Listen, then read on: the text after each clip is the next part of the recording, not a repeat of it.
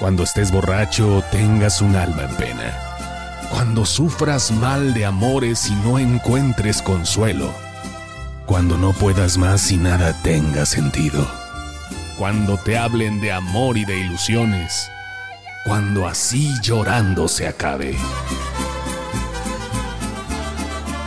José Alfredo estará como desde 1950 para acompañarte e iluminar tu camino.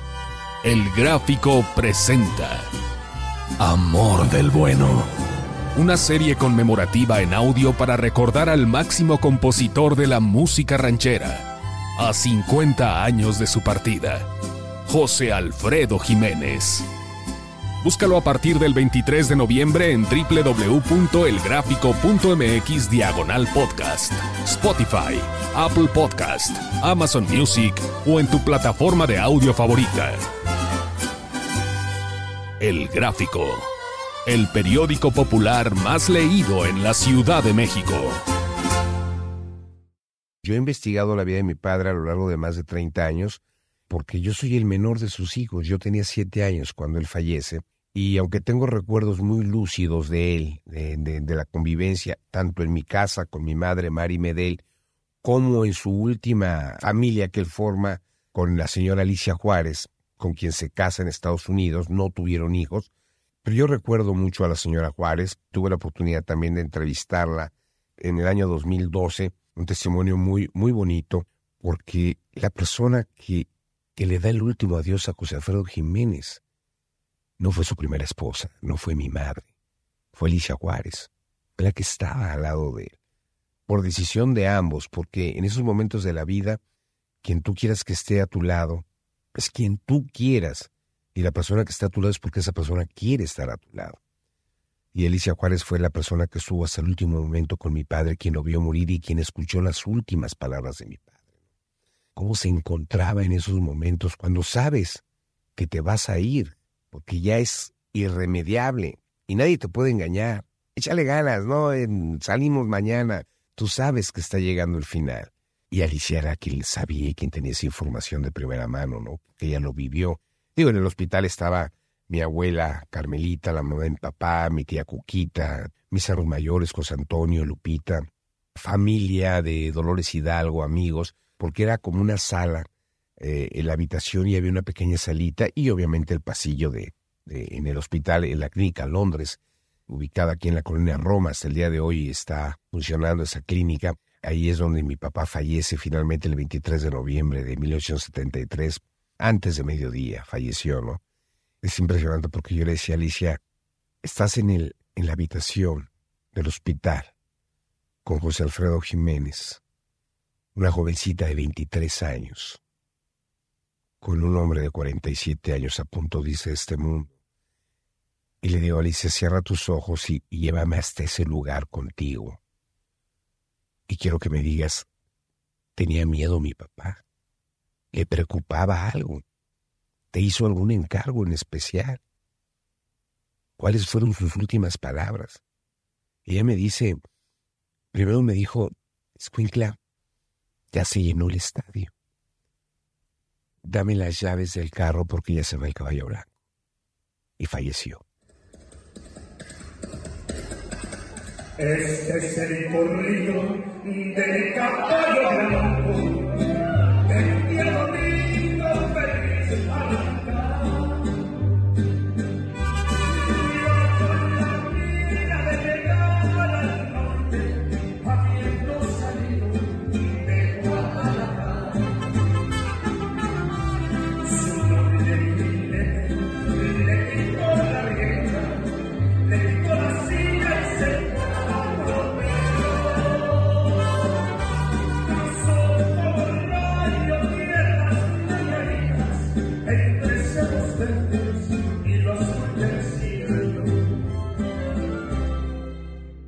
yo no podía acompañarlo al hospital porque yo estaba muy chico, tenía siete años.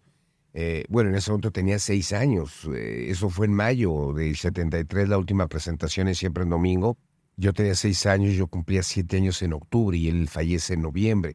Pero ya ese año eran entradas y salidas periódicas al hospital, ¿no? Ya su enfermedad estaba muy avanzada muere de una cirrosis hepática a consecuencia de dos motivos, ¿no? Primero fue una hepatitis mal cuidada en su juventud y dos, tenía el gusto por, por la bebida, pero a diferencia de lo que mucha gente cree, Uriel, no era un, un alcoholismo extremo ni grave, ¿no? Porque alcohólico es una persona que se toma al menos una copa de vino diario, ¿no?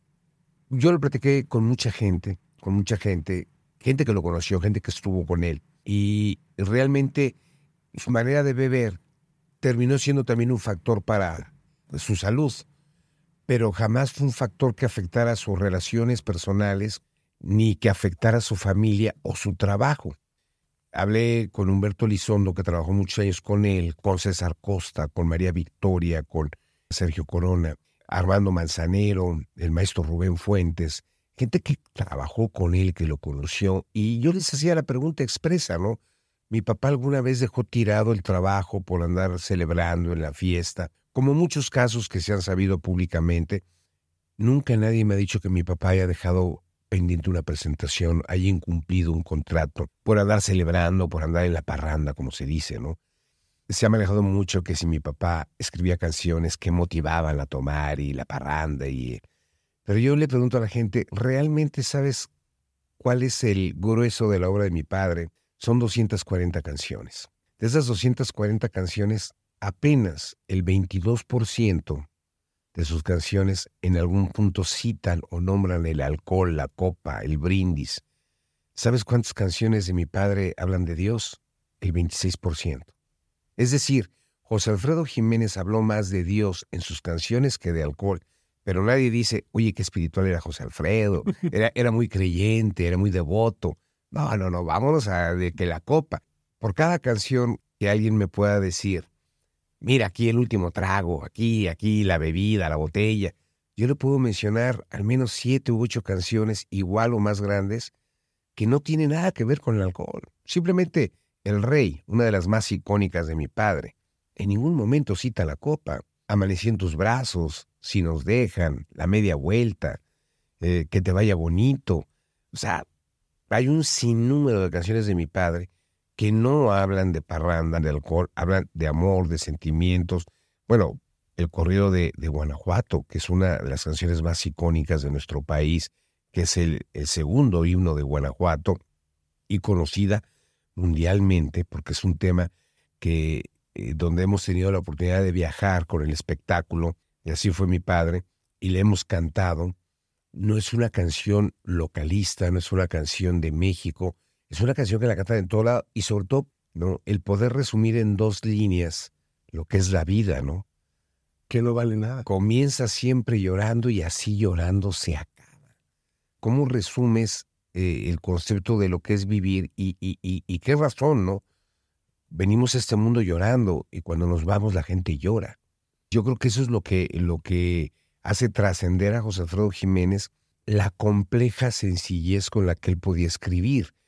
Porque qué complejo es decir conceptos tan profundos con palabras tan sencillas, que no eran rimbombantes, y sobre todo en una época, porque recordemos que José Alfredo Jiménez surge a finales de la década de los 40, él da como arranque oficial a su carrera artística 1947, así lo deja grabado en su canción.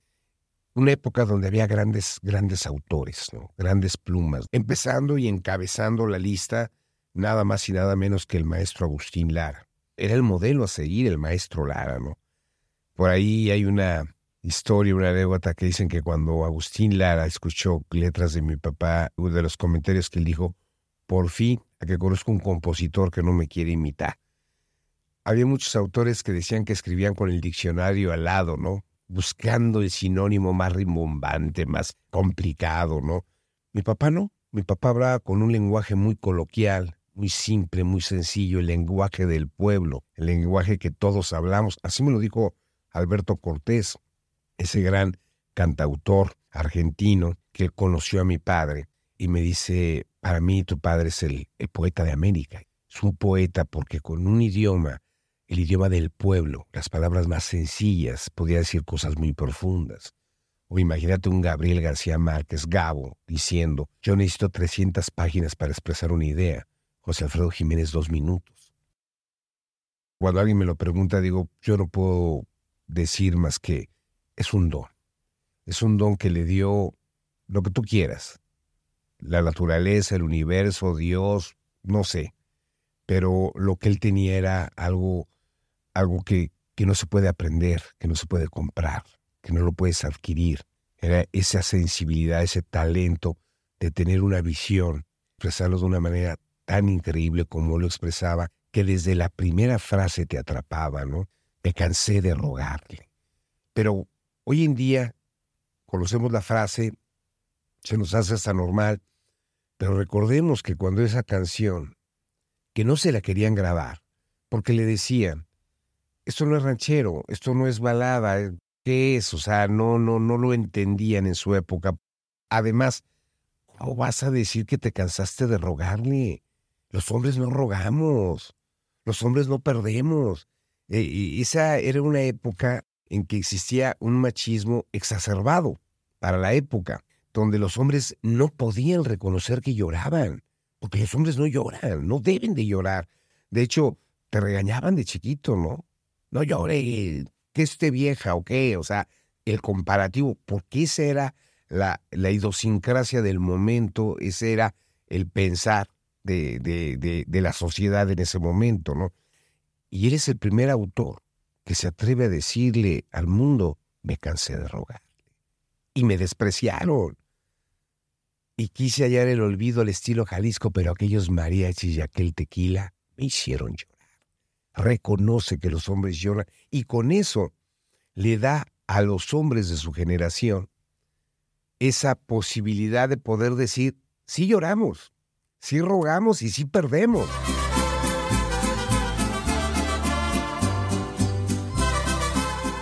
A diferencia de lo que mucha gente pudiera pensar de que, híjole, a mí me han dicho, oye, como cuántas mujeres, uy, ni has de saber, ¿verdad? O cuántos hijos son, ni se han de conocer. Realmente no, no es este tan, tan escandaloso como la gente lo, lo piensa, ¿no? Mi padre tuvo tres relaciones importantes en su vida. La señora Julia Galvez, mejor conocida por todos como Paloma, con la que procreó a mis dos hermanos, Paloma eh, del Socorro Jiménez Galvez, la mayor, la primogénita, mi hermano José Alfredo Miguel Jiménez Galvez, en paz descanse, falleció en septiembre de 2021, y luego tiene una relación con mi madre, Mari Medel, hija del, del, cómico que muchos recordarán, Manuel Medel. Hay una película muy famosa de mi abuelo, La vida inútil de Pito Pérez, la primera versión que se hizo de, ese maravilloso guion. Posteriormente hubo una versión de Ignacio López Tarso y otra de, de Tintán. Sin embargo, la de mi abuelo, orgullosamente, pues él ganó el Oso de Berlín con esa película.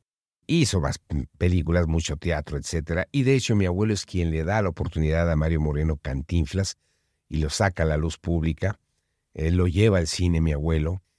Medel era la estrella en aquel entonces, Mario comenzaba. De hecho, el personaje de Cantinflas, mi abuelo lo creó ese personaje, era el papelerito.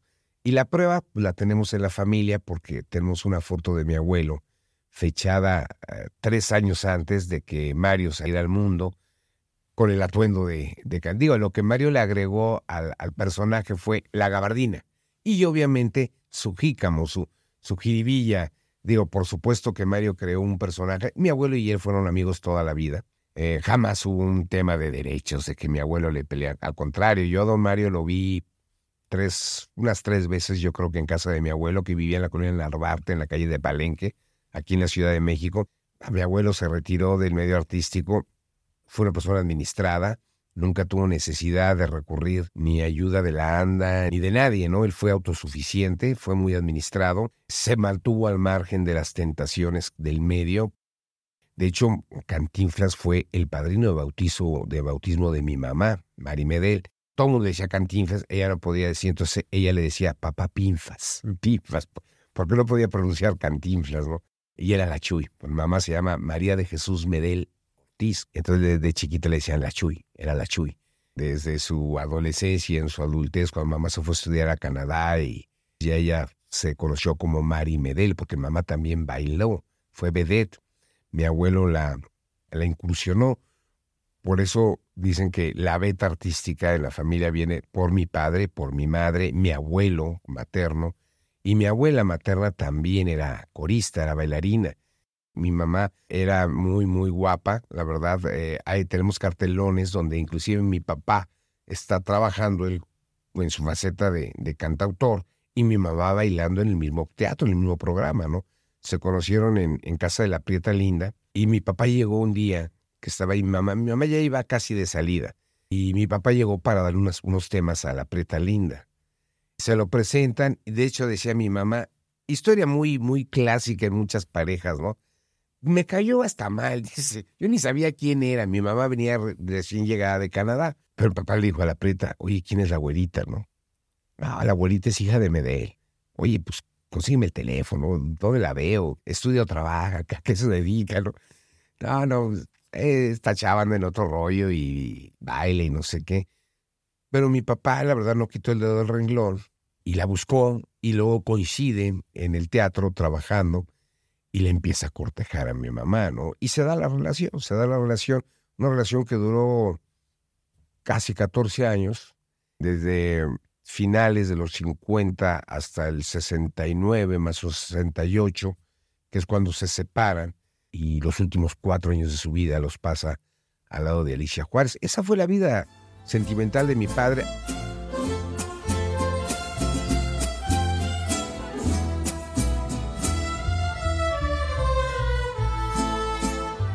Y hablando de, de, su carácter, era muy sarcástico. Digo, yo estaba muy chico, pero en la casa iban sus amigos, su mamá, mis tías, y era muy bromista. No era muy platicador, pero cuando hacía el comentario, para justamente ponía el dedo en la llaga para hacer la broma, el comentario exacto y todo, porque tú sabes que para decir un chiste hay que tener timing. Él era muy así, muy aficionado al fútbol. Desde luego su equipo era el León, por dos razones. El León de Guanajuato, mi papá de Guanajuato, y porque ahí jugaba don Antonio Carvajal, la Tota Carvajal en cinco copas. Entonces, eh, este, era su cuate de la infancia era el portero del León, pues obviamente mi papá feliz de, de, de, de, verlo, ¿no? Por eso era así mi papá de aficionado. Muy aficionado a la comida mexicana, le encantaba la comida mexicana, le gustaba mucho cómo cocinaba mi abuela, la mamá de mi mamá, mi abuelita Lupita, pero era muy especial, lo decía. Eh, Doña Lupe, ahí le encargo mi sopa de fideo. No muy aguada, pero tampoco espesa, ¿eh? Y mis chiles rellenos, que no estén muy grandes ni muy chicos, y no muy picosos, pero que sí piquen algo. O sea, ¿cómo le haces, no? Pero le encantaba eso. También mi abuela Carmelita, su mamá, era una gran cocinera, cocinaba muy, muy, tenía un sazón, el de las abuelas, el de ese sazón muy especial. Y, y este, disfrutaba de estar en familia. Yo creo que por lo mismo que su trabajo era tan intenso, imagínate que se aventaban giras de 30, 45 días eh, andando en un camión en lo que eran las caravanas Corona, que andaban recorriendo todo el país, todo el país prácticamente. Te subías un camión y te bajabas a los 30, 40 días, ¿no? Tenías que hacer tres funciones el mismo día en tres lugares distintos. Estamos aquí en la Ciudad de México, pero imagínate cómo vamos a hacer una función en Toluca, otra en Ciudad de México y rematamos en Pachuca el mismo día, ¿no? O sea, imagínate lo intenso que era, ¿no? Eh, entonces, eh, yo siento que el, el, poco tiempo que podía pasar lo valoraba y lo aprovechaba mucho. Yo no recuerdo un regaño, no recuerdo un manazo, no recuerdo un grito, ni mis hermanos mayores, porque tú podrías decir, bueno, eres el más chico. Él trató siempre de cobijar a toda la familia, de estar presente lo más posible, y por lo mismo te digo, yo creo que, que además su carácter no era de ser un papá regañón ni nada. Esa chamba se la dejaba a las mamás. Y ellas lo hacían muy bien en compañía de su chancla, ¿no? Lo hacían muy bien, la verdad. Pero mi papá no perdía el tiempo en regañarnos, en llamarnos la atención. Por lo mismo de que, oye, tengo poco tiempo para estar con mis hijos, ¿para qué lo voy a desperdiciar eh, discutiendo?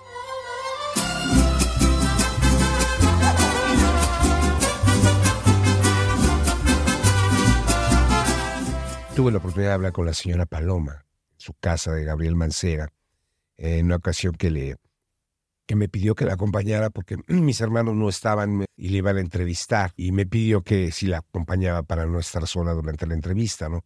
Claro que sí fui y al término de la entrevista, cuando se fueron los, los reporteros, me invitó un par de tequilas ahí en, en, en, la barra donde estuvo mi papá con ella y platicamos cosas muy bonitas, muy agradables de, de, de lo que fue su, su matrimonio, su relación con mi papá.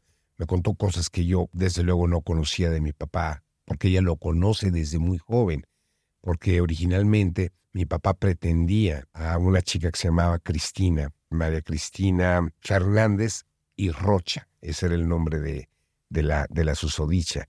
Y Paloma, la señora Paloma, era amiga de, de Cristina. Entonces mi papá también conocía a Paloma y pues le decía, ayúdame, échame la mano con Cristina y todo. Y, y ahí andaba de Celestina, Paloma, pero yo creo que también a Paloma le gustaba a mi papá y pues como que no le echaba muchas ganas ahí para ayudarlo.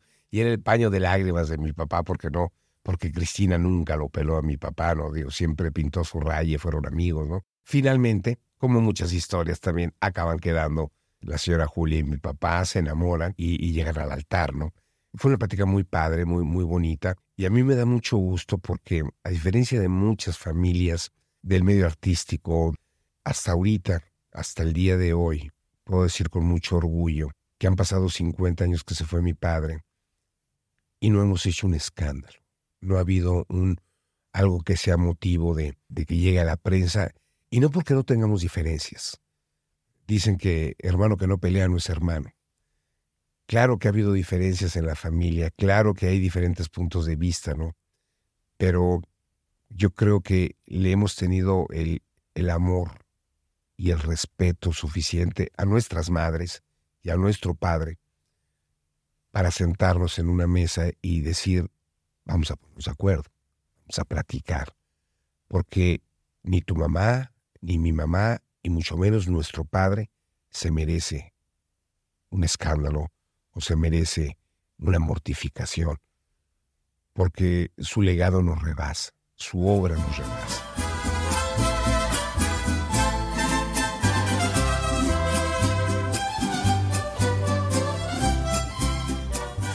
José Alfredo, ¿cuál fue, cuál es la, la primera referencia de que tiene el niño José Alfredo sobre José Alfredo Jiménez?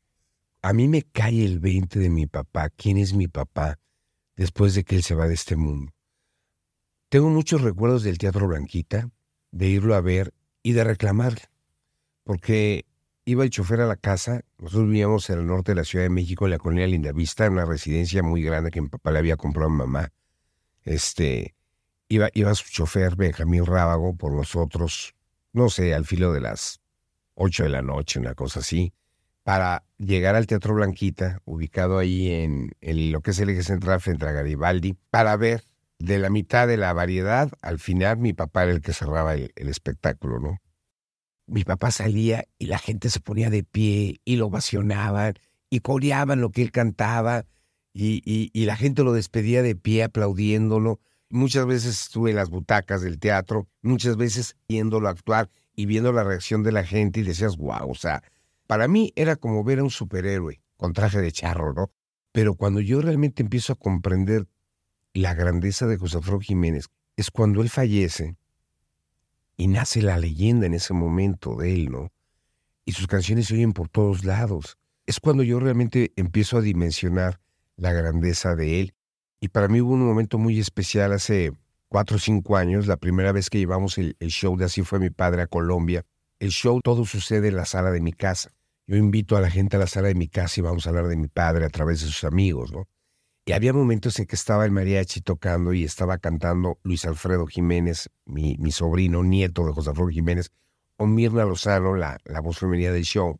Y yo sentía la reacción de la gente, el calor de la gente, porque si bien desde el escenario no puedes ver más allá de la segunda, tercera fila, porque la luz no te permite verlo, pero sientes la vibra, se siente la vibra del público. De verdad que había momentos que se me querían salir las lágrimas de emoción, de oír a la gente, de sentir a la gente, volteaba arriba hacia el techo del teatro y yo decía, qué grande es, papá. Es increíble como desde la primera canción hasta la última canción del show la gente no dejó de cantar. Y es el único lugar donde al término y sale al final, sale el mariachi, llega el empresario y me dice, maestro, maestro, por favor, una canción más, una canción más. El público estaba enardecido, feliz. Después de un show de dos horas cuarenta minutos, eh, Uriel, que no es poco tiempo, eh, créemelo, es un show bastante largo en ese momento, porque así me lo habían pedido, que pudiera durar un poquito más de dos horas.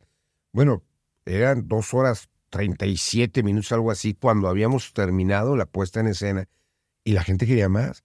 Entonces le- él, él había hecho la negociación con el mariachi. Digo, dile al mariachi, Luis, Mirna, cantan un par de canciones más sin tenerlas estudiadas, ni, ni preparadas, ni nada. Luis y Mirna, pues, me lo que nos digas, José Alfredo. Y el mariachi Ricardo voltea y me dice, maestro, lo que usted ordene, nosotros nos regresamos. Entonces regresamos.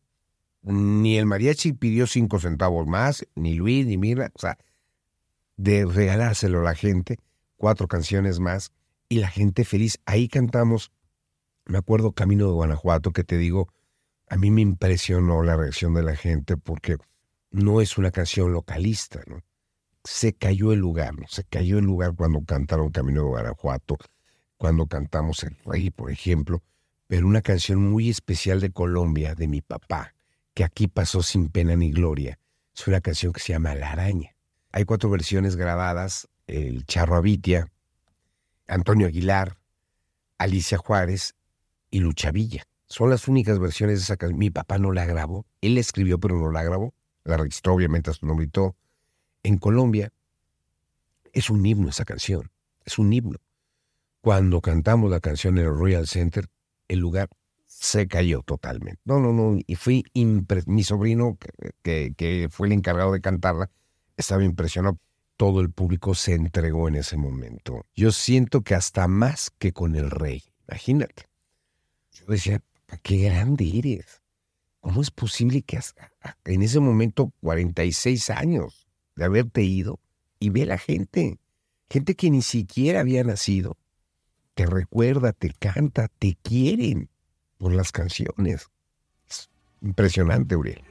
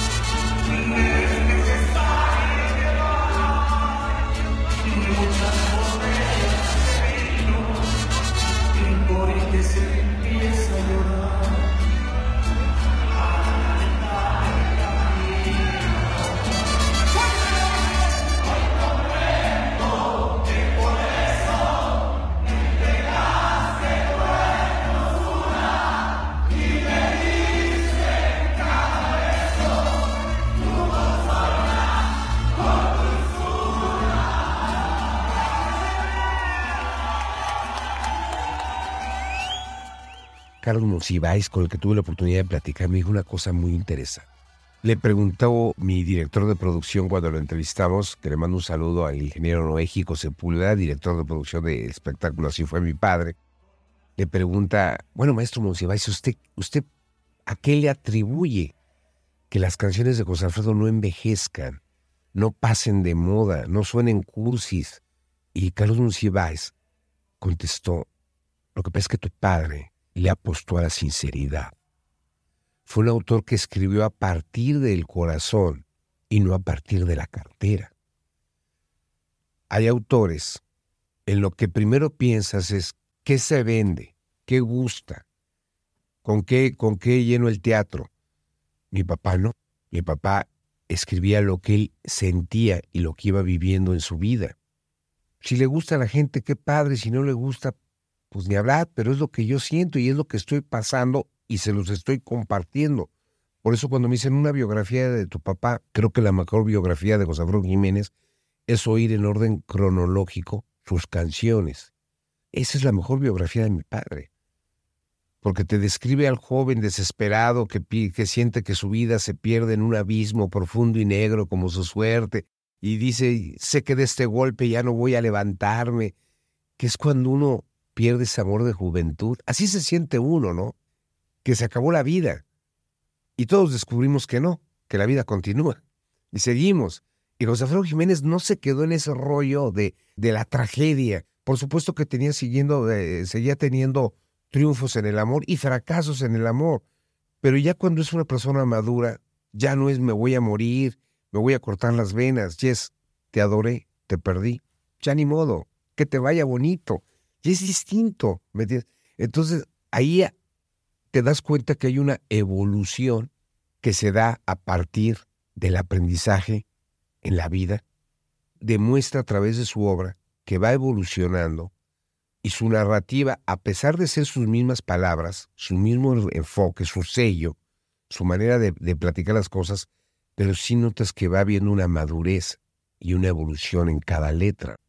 Permanece el amor. Claro, sobre todas las cosas. Al final del día, lo que mueve realmente al mundo no es el dinero, no es lo material, es el amor.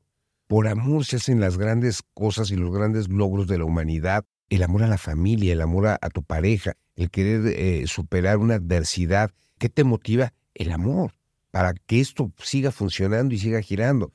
Yo no digo que le haya tenido fácil ni la señora Paloma, ni Mari Medel, ni Alicia Juárez. Porque, como dicen, eh, la genialidad raya en la locura. Y tal vez en lo incomprensible, ¿no?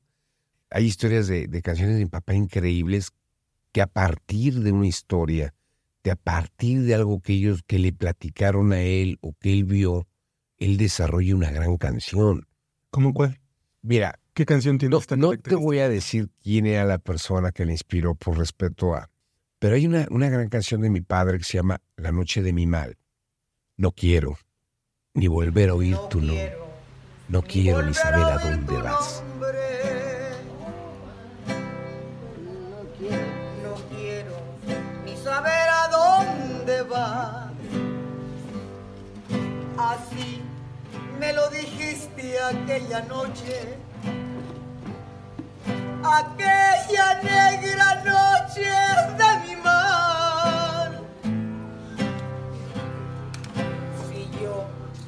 dicho, no te vayas qué triste me esperaba el porvenir.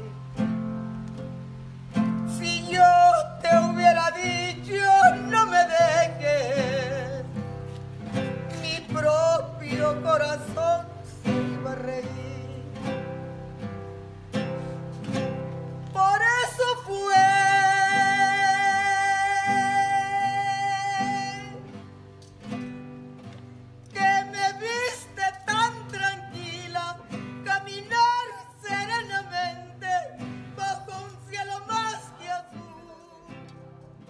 Papá tenía una gran, gran amiga. Muy querida de él. Amiga. Nada que ver en plano sentimental. Ella estaba casada y no podía tener hijos. Finalmente adoptan a, a una niña. Ella era artista muy famosa, hacía giras y todo. Y, y, este, y resulta que la niña cuando crece se enreda. Sí, de terror, ¿eh? La historia. Entonces, este, la que se da cuenta de todo esto es la, la, chica que ayudaba en las labores domésticas, la sirvienta, como se le nombraba eh, despectivamente en aquellos tiempos, ¿no? Y en una ocasión que la señora está de gira, llega un telegrama de ella avisando que va a llegar dos días antes o un día antes de lo programado. Y manda el telegrama para que su marido y su hija vayan por ella. Porque aparte, pues el marido era cinturita. No trabajaba. Pues, ¿Para qué si la señora trabajaba? No era la que, la famosa y la que ganaba dinero. Y la sirvienta se queda con el telegrama y no le avisa. No le avisa al tipo ni a la hija. Entonces, esta persona en el aeropuerto, no hay nadie, pues toma un taxi y se va a su casa. Llega y los encuentra en su recámara, en su cama, al marido y a la hija adoptada. Para ella fue terrible. Y el tipo le dijo eso, porque ella le decía a mi papá, ¿sabes qué es lo peor? Él, se van los dos. Y el tipo todavía le dijo, y no quiero ni volver a oír tu nombre. Cuando ella se lo cuenta a, a mi papá, mi papá hace esa canción para ella. Y se la da. Y ella la cantaba y lloraba cuando la cantaba. Y no les digo más porque van a saber de quién se trata, pero cómo del dolor, desde lo más profundo del dolor de, de la tragedia de alguien, surge algo tan increíble, ¿no? Que desde la primera frase te jala la oreja y que pareciera que es el hombre que está diciendo, no quiero ni volver a oír tu nombre, no quiero ni saber a dónde vas. Y dices, ay, qué macho, qué tipo tan bravo. Así me lo dijiste aquella noche. Ah, o sea, el ofendido eras tú. No, no, no, no te estabas ahí este, despreciando una mujer, ¿no? Y cómo remata a decir, porque así se lo platicó, ella lloraba. Y obviamente estaba, imagínate la decepción tan grande, tu marido con tu hija, en tu casa. Qué terrible, ¿no? Y por eso mi papá remata diciendo, por eso fue que me viste tan tranquilo caminar serenamente bajo un cielo más que azul. Después ya ves, me aguanté hasta donde pude y acabé llorando a mares donde no me vieras tú. Que se me acabe la vida frente a una copa de vino. Y que te- Otra gran historia de otro gran disco en papá es el que hace con Don Cruz Lizárraga y la banda El Recodo. Pero en aquellos años, la banda era lo peorcito que alguien podía escuchar en la faz de la tierra, ¿no? O sea, entonces hasta decía, ¿no? Es que no agarro novia, búscate una que le guste banda. Si le gusta la banda, le vas a gustar tú. O sea, entonces, imagínate, ¿no? Y en aquel entonces, Don Cruz Lizárraga se le ocurre la idea de, de grabar temas de mi papá, que era el compositor de moda y todo. Tenía una gran amistad con mi papá. Pero ¿cómo sería la cosa que incluso, pues le fue a decir a mi papá que si no había bronca que grabara con sus canciones, que mi papá siempre se había grabado con mariachi, ¿no? Mi papá le dijo, Cruz, tú graba lo que tú quieras. Bueno, Fello, ¿qué posibilidad hay de que te cantes una, también es un palomazo en el disco, ¿no? Vale, le empujó, ¿no? O sea, imagínate tener el bonus track, José Alfredo Jiménez cantando con banda. Y mi papá le dijo, ay sí, no, Cruz, te grabo todo el disco, no te grabo nada. Imagínate lo que fue para Cruz, que su amigo, primero le dijera, graba lo que quieras de mí, yo no tengo ningún problema, y luego, grábame una canción, no, te, te voy a hacer el disco completo. Y mi papá se quita el traje de charro, se pone la guayabera, sombrero de palma, y canta, gra- graba el disco. Y en la casa, la familia, los amigos, yo, yo me acuerdo, lo criticaban. ¿Cómo es posible? ¿Y que por qué? ¿Y que mira la flautita? No, no, no, o sea, hasta que mi papá le digo, miren, yo no sé qué va a pasar con todos los discos que yo he grabado hasta hoy, pero yo les puedo firmar donde quieran que yo me voy a morir y este disco se va a seguir vendiendo. Y hoy por hoy, uno de los discos más vendidos de toda la discografía de mi padre es José Alfredo Jiménez con la banda del Recodo. A tal grado que después de ese disco y post-mortem, mi padre, se hacen dos discos más de banda con la voz de mi papá. Porque mi papá tuvo la suerte de que él le tocó la tecnología de grabar en consola por canales. Entonces la voz de mi padre se tiene limpia. frente a una copa de vino.